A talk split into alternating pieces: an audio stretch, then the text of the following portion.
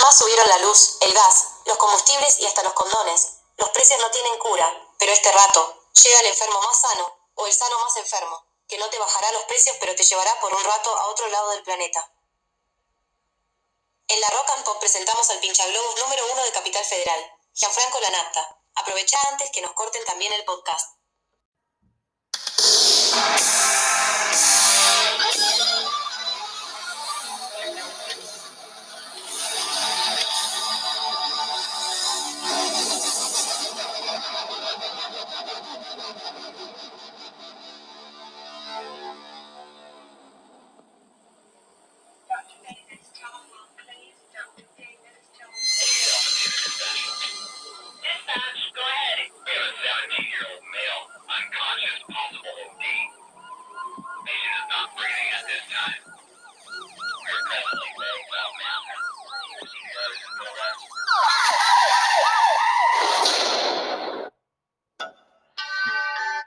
Me chocaste, niña.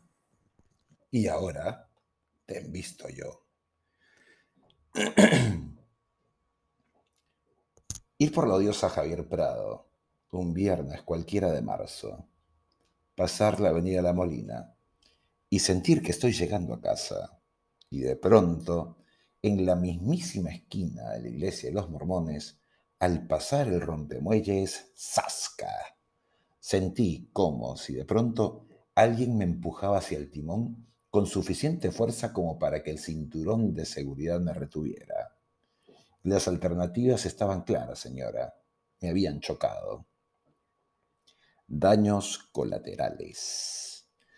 Comprenderá usted que mi primera reacción fue apagar mi auto, soltarme el cinturón, coger el móvil y las llaves e ir a plantarle la cara al infeliz que hubiera osado estropear mi coche y mi día, con el añadido de poner la cara de tío muy mala leche, con la actitud de vas a pagarme el daño al coche y mis segundos perdidos.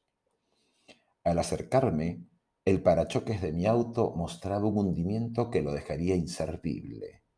El coche más afectado era el que me había impactado, que claramente tenía el capot hecho un acordeón y del motor salían fluidos y vapor de agua. Obvio, el radiador estaría comprometido.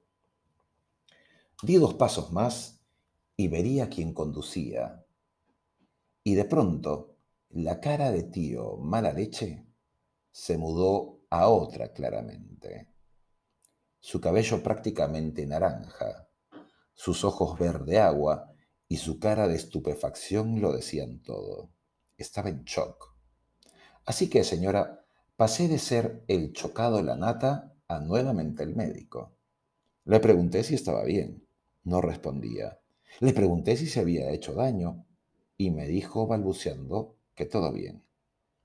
Intentó bajar del coche y temblaba. Busqué ayudarla, pero la puerta del piloto estaba trabada. Forcé un poco y la puerta se abrió.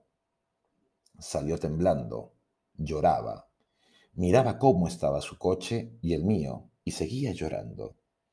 Vestía unos pantalones muy sueltos y un suéter bastante holgado, como para no tener idea de cuál sería su figura. Las bocinas de los coches, en plena hora punta, irían a alertarme que debíamos movernos allí. El coche de ella no podía moverse solo en esas condiciones. Le fui tranquilizando a la par que me decía en todas las formas que le disculpe, que por favor le disculpe. Le dije si estaba en condiciones de que le pudiera remolcar hasta la Avenida de los Ingenieros, que estaba a pocos metros y con menor tráfico. Aceptó. Y así cogí el cable de remolque, lo puse en el asa de mi coche, lo alté al de ella y dirigí ambos coches a la transversal, donde pudimos estacionar. Ya estaba más calmada me pidió nuevamente disculpas. Se haría cargo de todas las reparaciones. Se llamaba Marielena y por mirar su estúpido celular, el puto iPhone más nuevo, había apartado de la vista del volante y me impactó. Me pidió que no llamara al seguro, que sería costosísimo, sino que permitiera que le acompañe a su casa, a solo tres cuadras de allí, para inmediatamente contactar a los de la factoría, que los encargados eran ex empleados de su padre y le harían precio. Así fue como encendí nuevamente el coche, até su auto al mío y le remolqué a esas tres cuadras. Al llegar y estacionarnos, sacó el bendito iPhone y llamó en altavoz al dueño de la factoría. El encargado la trató como la señorita Schiapadolce y le pidió pasar a FaceTime para evaluar los daños en su coche y el mío. Al ver lo sucedido, le indicó que le tomaría dos semanas reparar mi auto y el suyo prácticamente un mes. Que ni nos preocupemos, que al día siguiente estaría con dos autos de repuesto para que nos quedemos con alguna posibilidad circular. Al día siguiente, llegué puntual a las 8 de la mañana. Los mecánicos ya habían llegado. Me entregarían un simpático Audi A3 con el tanque lleno y olor a cero kilómetros. Mi 325i en un trueque temporal. La signorina Schiapadolce, arropada en un chándal y una polera, me invitaría a desayunar. Le agradecí su gentil invitación. Pero no era broma, tenía pacientes que atender. Eso sí, le pedí su número para estar en contacto.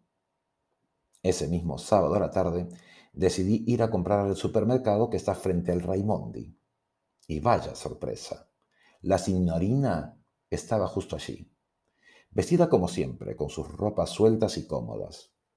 Le saludé ya con cierta familiaridad y me respondió, ¿y entonces el doctor ocupado también pasa por los supermercados como los mortales? Me sonreí. Le expliqué mi modus vivendi y se rió.